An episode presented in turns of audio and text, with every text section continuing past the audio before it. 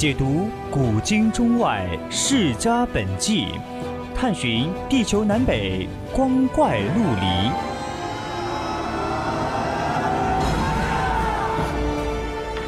拨开历史迷雾，挖掘未解之谜。大千探奇，秘境追踪，VOC 广播电台百科探秘，为你展现神秘莫测的宇宙进程。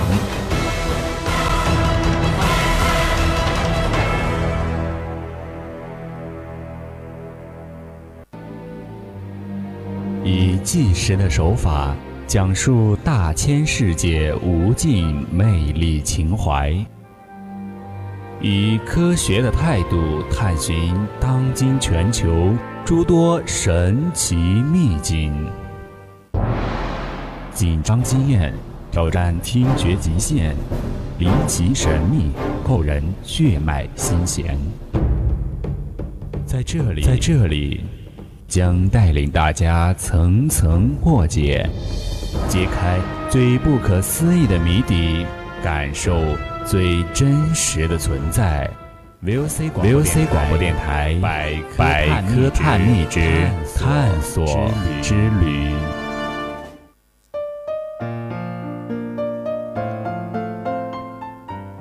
青春调频与您共享，亲爱的听众朋友们，大家晚上好，这里是校园之声，每周一晚上十八点到十九点为您直播的专栏节目《百科探秘》，我是下半段的主播伯恩。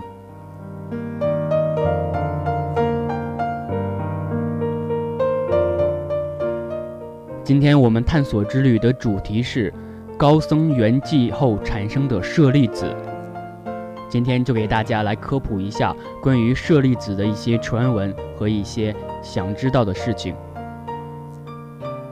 那么你可以加入我们的 QQ 听友四群二七五幺三幺二九八，把你想说的话来告诉我们。也可以在我们的微博上 @VOC 广播电台。还有 @VOC Born 都可以把你想说的话发送到我们这里来。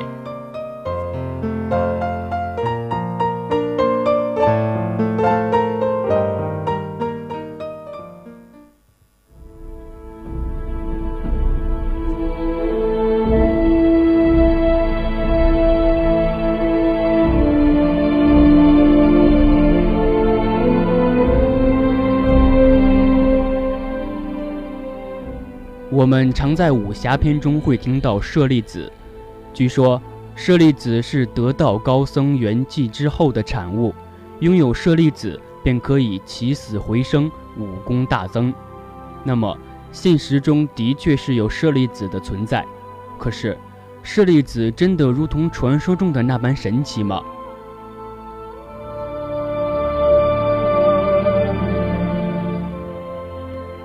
舍利。是梵语的音译，是印度人死后身体的总称。在佛教中，僧人死后所遗留的头发、骨骼、骨灰等，均可以称为舍利。在火化后所产生的结晶体，则称为坚固子或者舍利子。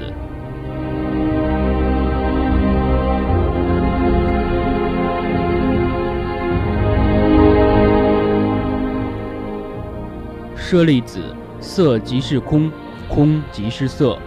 舍利子一向被奉为佛教圣物。据说，这种由佛教高僧圆寂幻化而成的舍利子具有灵性，可以治疗百病、消灾免难。更有传言说道，这是得道高僧生前所学佛法的精华所在，佛力无边。那么，舍利子真的是有如此神奇吗？舍利子又是怎么形成的？它真的拥有无边的法力吗？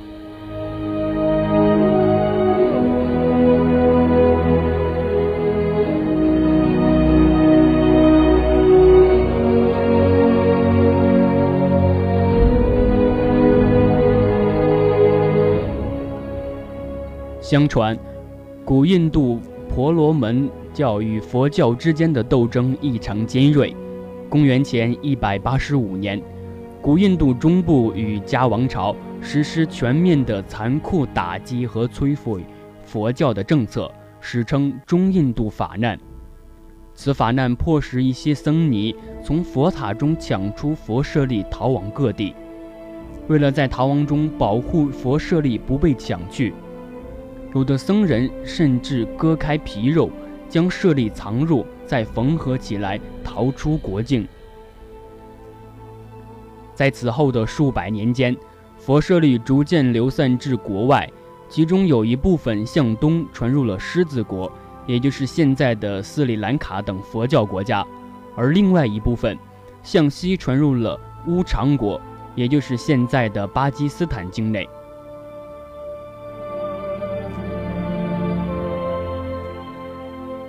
在1896年至1898年间，英国人百佩在印度境内发掘出一个安放有佛骨舍利的石函，里面正是葬在加皮罗卫国的舍利，而这些舍利送给了当时世界上唯一的佛教国家泰国。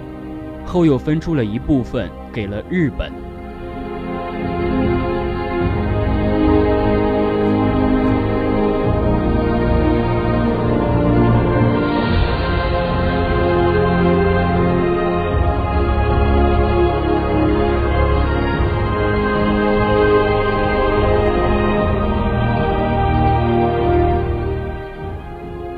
经上说，舍利子是通过六波罗蜜。也就是菩萨的修行和戒定慧等功德所熏修的，是难得可贵而又受到尊重的。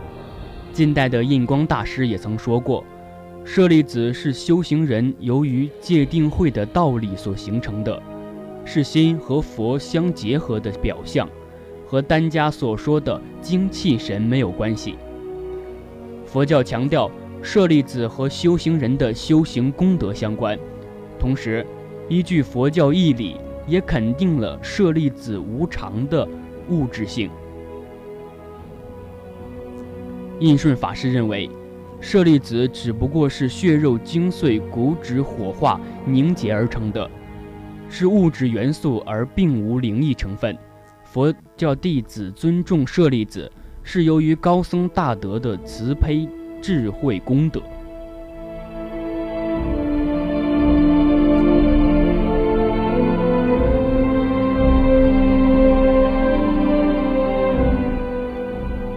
根据有关佛教文献记载，佛祖释迦牟尼去世火化后，在其骨灰中发现了许多晶莹透亮、五光十色却又坚硬如钢的圆形硬物，这就是佛门的至宝舍利子。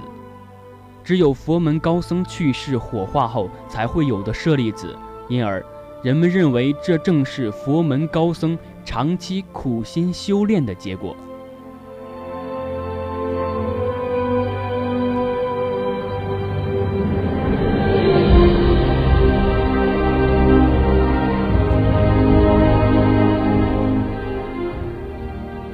而与此同时，舍利子又分为几种。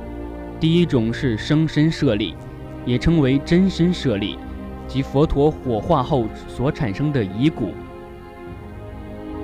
此种生身舍利又分为三种：一种是白色的骨舍利，而一种是黑色的发舍利，最后一种就是红色的肉舍利。最早记载肉身不腐这种现象的是在中国的编年史《佛教圣徒传》中。据说，唐朝有个叫桂宁的高僧，没于七百一十二年，葬于考旦寺院。一二七六年，在宋朝行将崩溃之时，蒙古士兵挖出他的尸体，看他是否像谣传的那样拥有着一副不腐之身。结果发现。高僧在他死后的五百六十四年间，皮肤还是有弹性和光泽，丝毫没有任何干枯腐烂的迹象。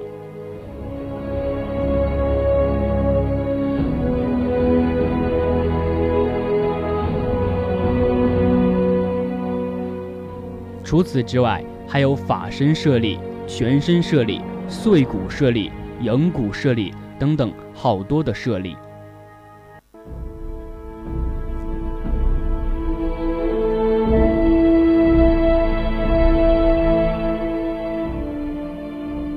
而关于舍利子的形成，至今没有准确的说法。公元一九九五三年六月十二日，当代高僧比丘尼圆照法师在陕西户县终南山法华寺圆寂，享年一百零三岁。圆寂前，老尼告诉身边弟子，他的下世仍要来观音山弘传佛法，为了方便传法，他将转成男身。他最后说了句。我把心留给众生，便再无声息。去世后的第四天，百余名僧俗弟子在一大青石上架起木柴，按涂皮之法将老尼遗体火化。烈焰熊熊，青烟腾腾，天空中显现佛菩萨的形象。大火烧了一天一夜，火灭后，发现心脏九坟未化。已形成一颗黑褐色的新舍利，同时，骨灰中也找到了二百多颗大大小小、颜色不一样的舍利子。众弟子为圆照法师建了一座舍利塔，新舍利及部分舍利子就装在这个塔里面。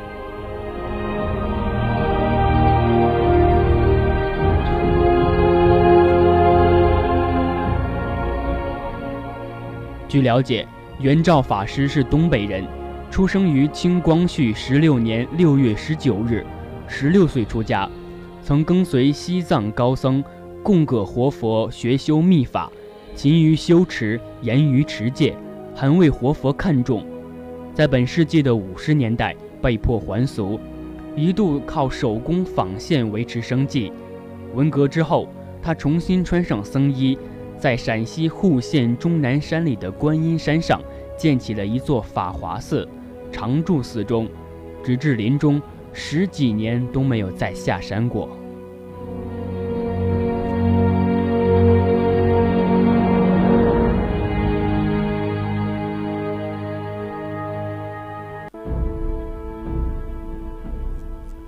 通常所见的舍利子，大多是跟生命体的终结联系在一起的。佛法的修行者、成就者，能够预见自己的死期，时辰到了，就平平静静、无益无憾地离开了这个婆娑世界，而且死后还留下神奇的舍利。有些高僧大德圆寂之后，不仅留下舍利，还会出现空中弥漫异香，肉身长期不腐，火化后心蛇不坏，骨头上显示佛像咒语等。种种希瑞之象，使死亡本身也变得神奇壮丽、撼人心魄。而舍利子只有得道高僧圆寂火化后才会出现。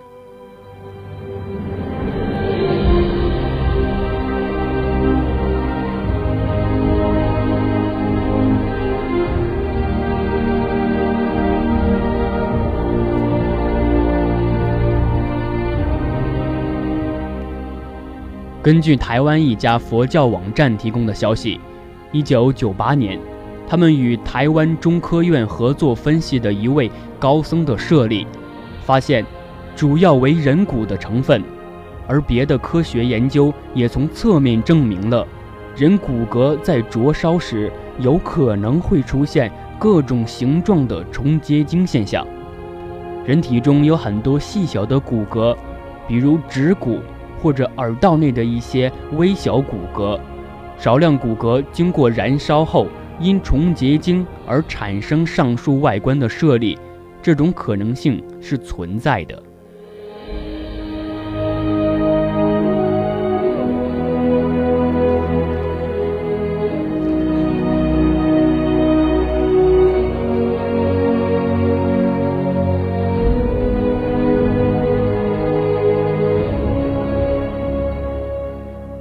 现代学者则将佛教供奉的舍利子解释为结石。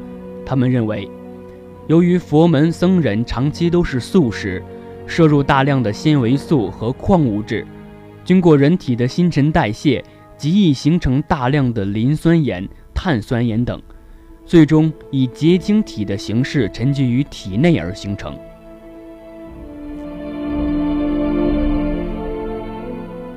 但是。这种解释并不令人信服。世界各地的素食者成千上万，除佛教之外，其他许多教派的苦修者也都是长期素食者，为何又无舍利产生？而且，在我们常人中，许多生前医生确诊患有胆结石、肾结石，以及一些未确诊患有各种结石的人，死后火化了，为什么又不见骨灰中的舍利子呢？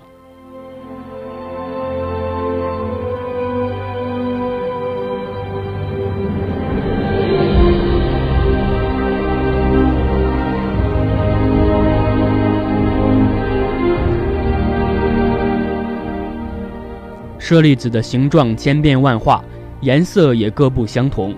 舍利子有的像珍珠，有的像玛瑙和水晶，有的透明，而有的像钻石一样光彩照人。这样的形态并非自然生成物。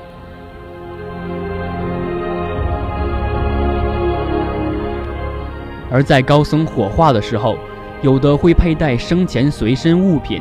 此外，还有一些信徒的供奉物，这些伴随高僧火化的物品中有许多珍贵的宝石，宝石主要成分就是二氧化硅，这些东西都会随着高僧的遗体一起进入火化炉，在火化炉的高温条件下，这些二氧化硅就会被溶解，并与人体骨骼中的碳酸钙发生化化学反应，生成类似骨瓷、琉璃。陶瓷之类的物品，舍利子有可能就是以这样的方式形成的。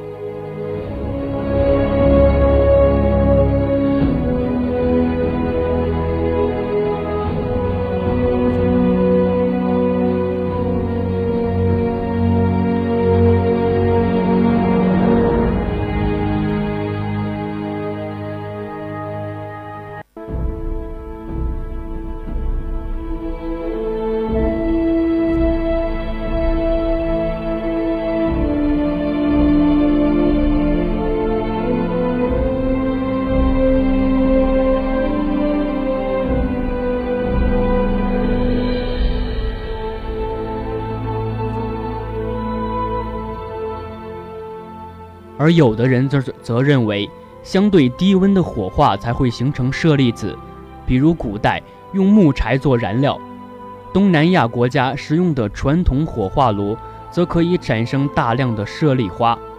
专业人士分析，坑面式火化炉与炉条式火化炉焚化效果的区别，也指出含有存在矿渣炉，而近年来。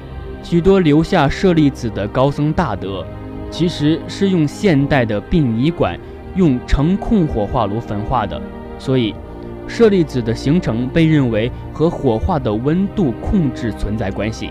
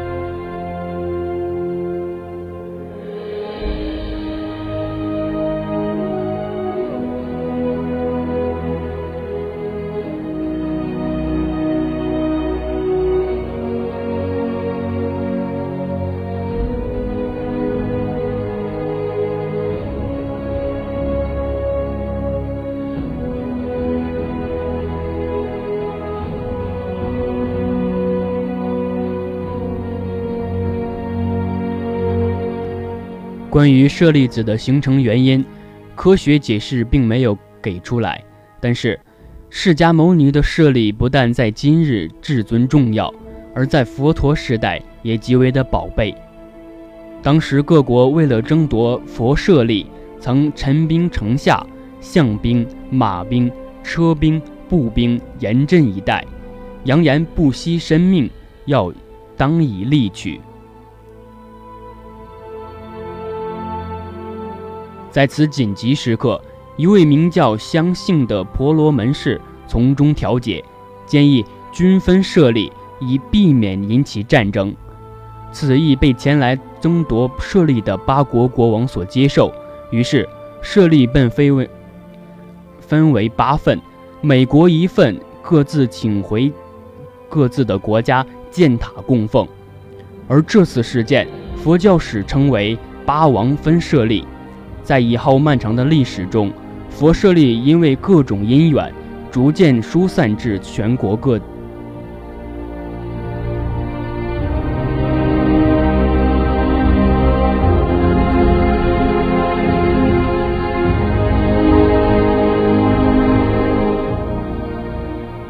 史经上说，舍利子是一个人通过戒定慧的修持，加上自己的大愿力所得来的，十分的稀有宝贵。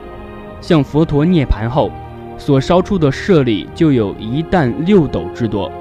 在当时的八个国王分佛舍，每人各得一分舍利，他们将佛的舍利带回自己的国家，且兴建宝塔。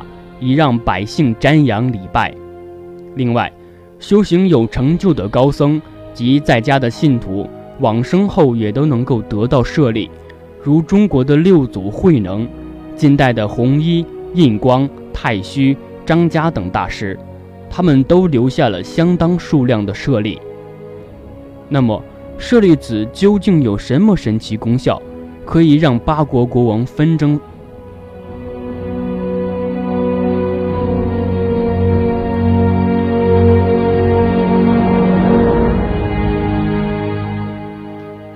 相传舍利子可以消灾免难，持有舍利者可以有效地保护自己的安危，避灾消灾，逢凶化吉，万事大吉。也可以保佑自己，持有舍利的人可以使自己受到天人护法以及芸芸众生的尊重与拥护，保护自己免受非人的干扰。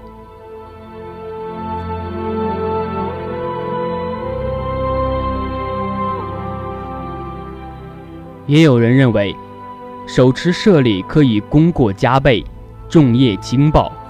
若手中持有舍利，一句咒的功德可以增至千万倍，同样一句口业的罪过也会加至千万倍。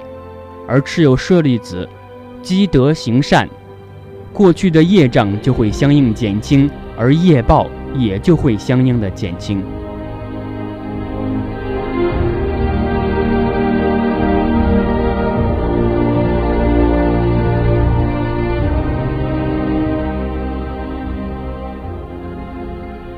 还有一些人认为，舍利子包治百病，带有古佛的无边法力。有人认为，将舍利子冲水喝，可以有效的治愈疾病。如果是孕妇的话，服用舍利子可以避免难产，而产下的男婴或者婴孩也会有福气，好养活。而那些临命终时若含服一颗舍利，业力较轻者，或上等根基者，可往生极乐世界；较重者不必堕入三恶道，来生得闻佛法，并即生解脱。相反，若发心不清净，或者不尊重佛舍利，舍利则会自己飞走。若具大信心者、具功德者，或者精进修佛法者，舍利会增生增大。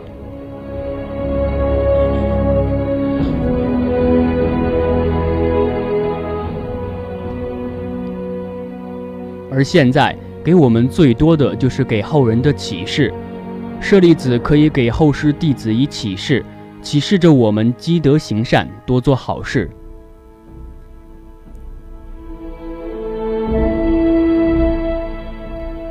虽然至今科学并没有给出舍利子形成的真正原因，而且舍利子的形成依旧是个谜，但是却为我们依旧有着探索的欲望。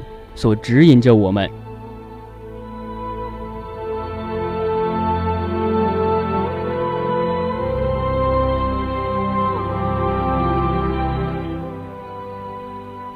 好了，今天的探索之旅就要到这结束了。